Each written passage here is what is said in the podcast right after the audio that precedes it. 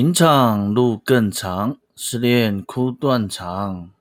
我是你们最爱的八村长。好啦，跟各位讲一下，上次上一集哦，我们这个是接下来的。上次是讲到那个纸包鸡的故事哦。后来啊，村长哦，我就觉得这样下去也不是办法了，就决定呢啊，那就想说，那我们就就改一个行业好了。后来我就去了一个。算是台北吗？还是整个台湾一个蛮大的企业哦，卖鞋子的。我不好说那个名字，因为太大了，我怕会被他们挤。哦，摩擦盾哦，摩擦盾那个擦那个不是他们完全的名字啊啊哦，简单来形容一下。那当时哦，会去那边打工，也就是意外了，就想说，哎，那就随便都投嘛。啊，刚好就。刚好就这样上了，那至于怎么上的，其实当初也是有点傻傻的哦。就是那个时候，呃，面试是 OK，那只是他有一个面试的一个小考试，就是叫我现场，呃，卖商品给他们这样子。那当然啦，村长这个个性哦，跟这个口才，那个考试多简单，他他给你五分钟，他教你这个产品字是什么的，然后五分钟后你示范卖给他。哦，我不光是讲五分钟哦，我讲一个小时呢。他整整那个那个主考官哦，在我面前听了一个小时这样子。他后来对我说：“是我人生中哦最相信的谎话，孩子，你很有才华，就决定是你了。”当下哦，也是懵懂无知的我，觉得哦，我是一个销售天才，那就开始帮他们那个做销售。就简单来说，就是卖鞋子嘛，卖那些运动用品。哎呀，有打勾的啦，有三条线的哦。因为我爸被呃触犯这个侵权的问题，所以我都用形容的。那个牌子蛮大，你们应该都知道。那后来就想说，哎，那其实刚开始做的时候是真的很开心，因为很喜欢销售这个工作嘛，每天也可以认识新的客人，然后那时候业绩都有达标这样子。可是后来慢慢的觉得开始不开心，是因为。我开始遇到一些不喜欢的人。什么叫不喜欢的？就是长官嘛，就是所谓有那种我们所谓的比你高一阶的，就是有那种基本你讨厌老板的那种，呃，几个特质都有。那但是你你又很喜欢这份工作，应该说不只是喜欢哦，那时候觉得很有热情。然后你好不容易在这边认识了很多客人，所谓的客人，甚至说你们已经变成一种某种。不敢说是朋友了，也可能已经是有一种某种互动关系。我我那时候在士林夜市里面哦上班，那时候还有客人还会买饮料给我喝。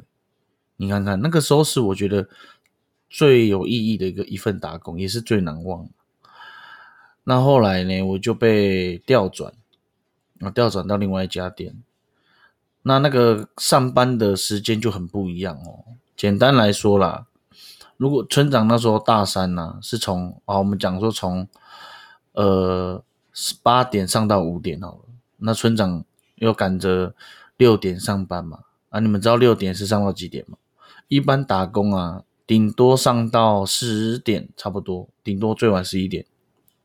那村长不一样哦，村长是上到十二点，平日哦，假假日先不用谈，平日就上到十二点。好讲直接一点呢。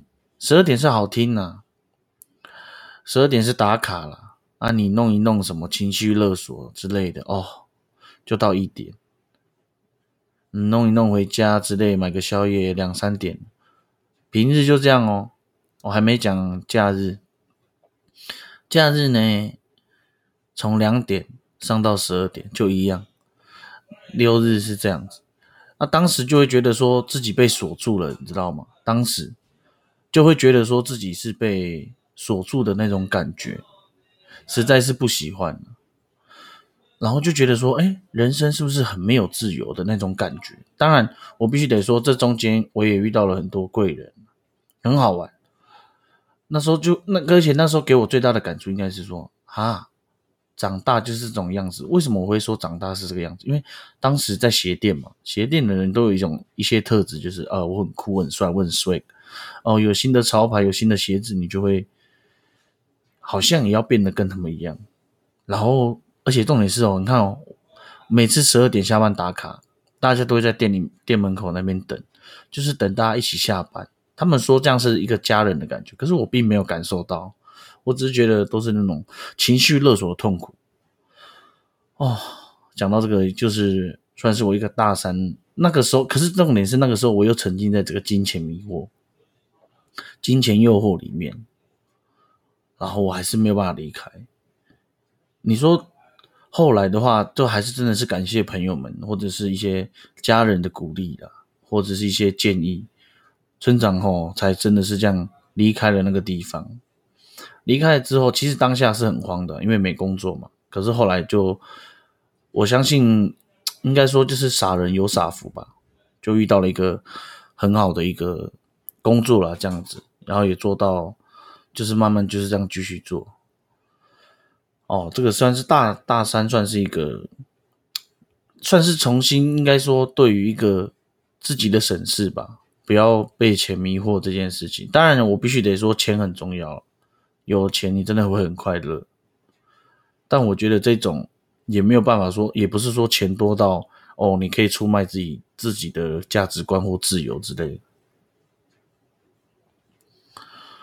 那过来是大事的时候，村长大事的时候，那村长这个大事的时候哦，很精彩了，很精彩。非常的精彩，有多精彩？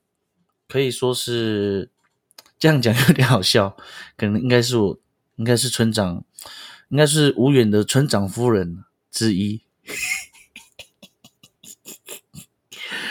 哦，为什么这么说？啊，前面大一、大二、大三都有讲到嘛，村长就像是一个 party boy，哦，就每天很爱玩，很爱到处耍闹之类的。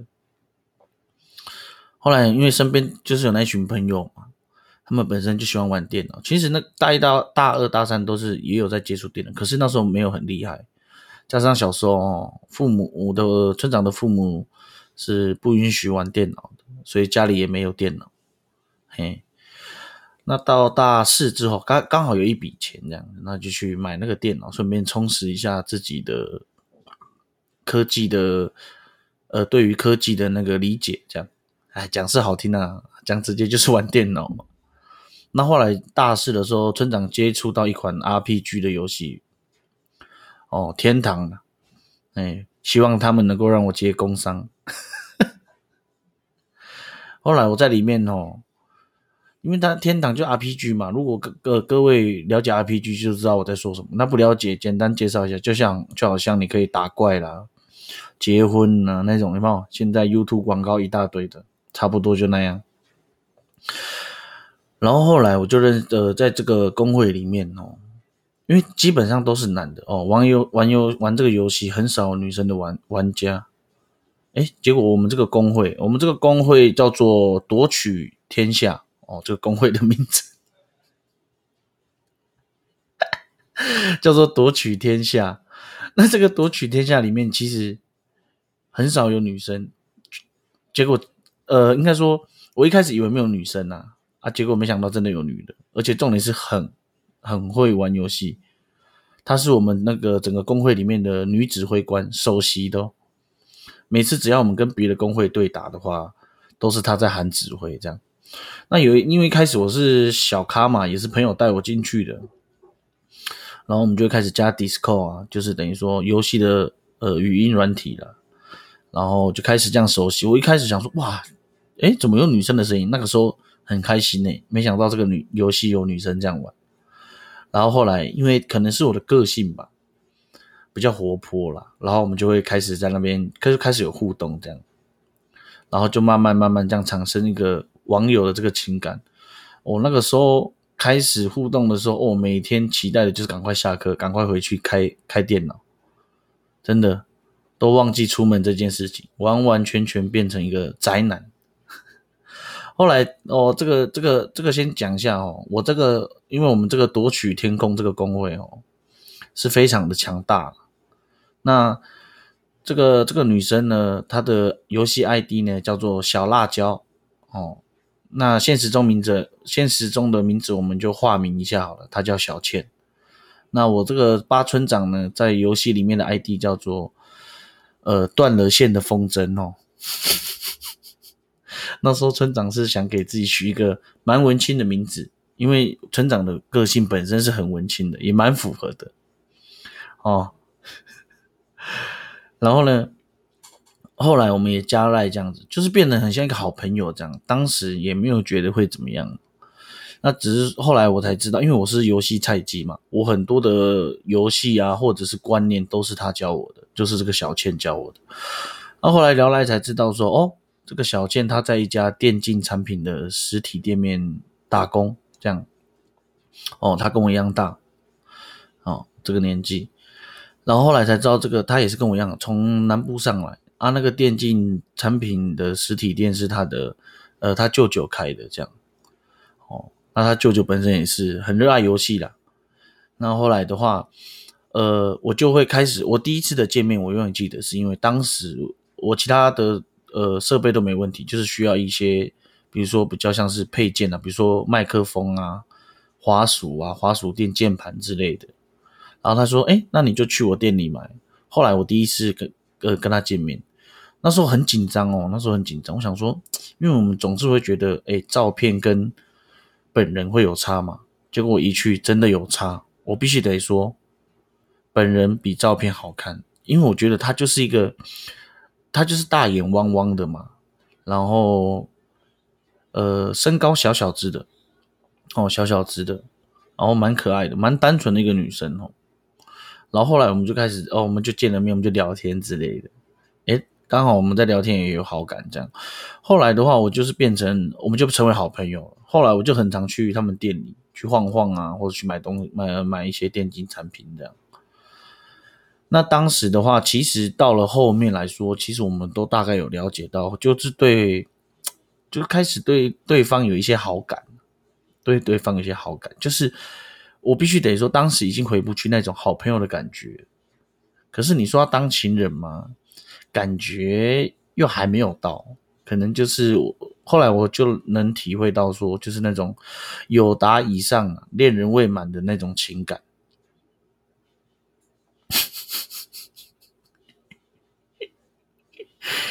为什么笑？因为我现在想起来真的很好笑。因为后来发生了一件事情啊，一件事情就是比那天我照例往常我去店里这样去去探班呐。然后我就就是，哎，他那时候在上架一些新产品，那我就帮他上架这样。后来刚好他可能推到东西之类，整个产品就这样掉下来，哇，整个就打翻。但好险没有坏掉。那我们就是在收拾嘛。结果在收拾收拾的当中啊，我们可能要拿呃同时间拿同一个产品吧，就是像电影情节那样，各位偶像剧的情节，手就碰到了一起。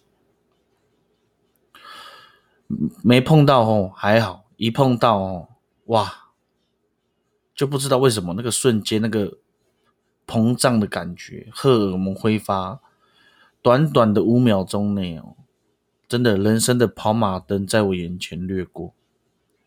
那个当时的氛围，我永远印象深刻，是很难用言语去形容，因为我不知道该怎么样去表达这个东西，我只知道。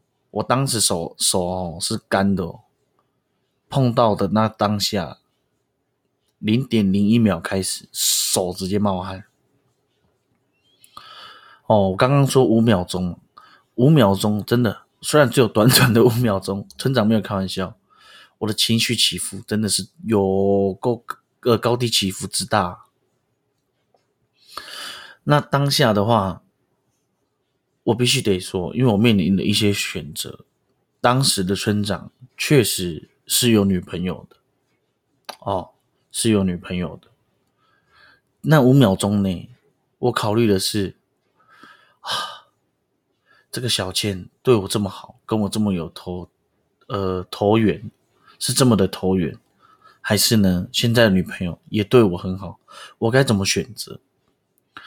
后来。基于良心及村长个人不敢说是善良只是我觉得村长不喜欢骗人哈，所以呢，我就把手把手抽出来。